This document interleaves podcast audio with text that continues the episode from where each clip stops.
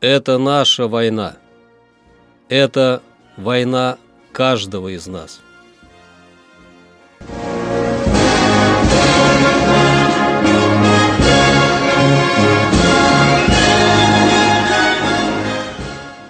Проект информационного агентства «Регнум».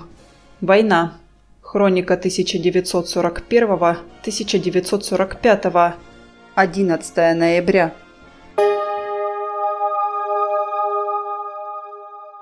11 ноября 41-го немецкие войска после перегруппировки сил снова перешли в наступление под Севастополем при поддержке артиллерии и сильной авиационной группы. Севастопольский оборонительный район был разделен на четыре сектора, в каждом из которых создавались собственные войсковые резервы. В 41 году духовенство Святой Православной Русской Патриаршей Церкви выпустило из Ульяновска обращение к населению.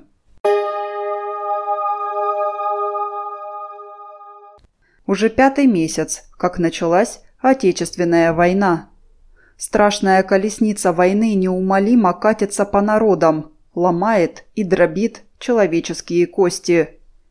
Гитлеровский молох продолжает вещать миру, будто бы он поднял меч на защиту религии и спасения якобы поруганной веры. Но всему миру ведомо, что это исчадие ада старается лживой личиной благочестия только прикрывать свои злодеяния.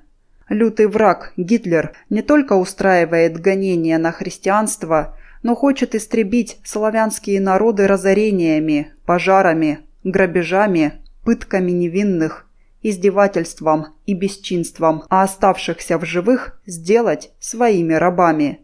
Вопреки бредням фашистских супостатов, рассчитывавших на быстрое истощение сил нашего государства, могучее русское воинство только теперь начинает расправлять свои богатырские плечи, готовясь нанести сокрушительный удар вероломному врагу. Великая и благословенная Русь крепнет и удесятеряет свои силы на поле брани. У русских людей, у всех, кому дорога наша отчизна, сейчас одна цель – во что бы то ни стало одолеть врага. У истинного патриота не дрогнет рука для истребления фашистских захватчиков.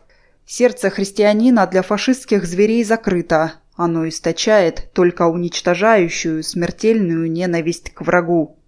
Несравненная красота подвига наших доблестных воинов в том, что они полагают души своя не только за себя, но и за други своя, за народы, временно подпавшие под фашистский гнет.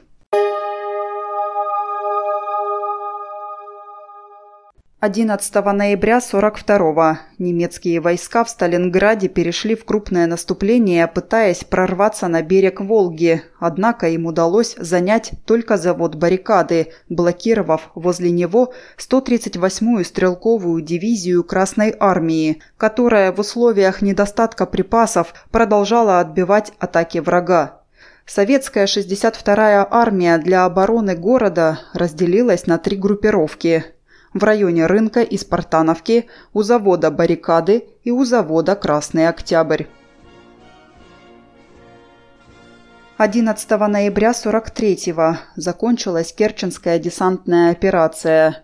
Красная армия закрепилась на Керченском полуострове и при поддержке кораблей и авиации стянули на себя значительные силы немцев, которые должны были быть переброшены против войск 4-го Украинского фронта, захвативших Перекопский перешеек.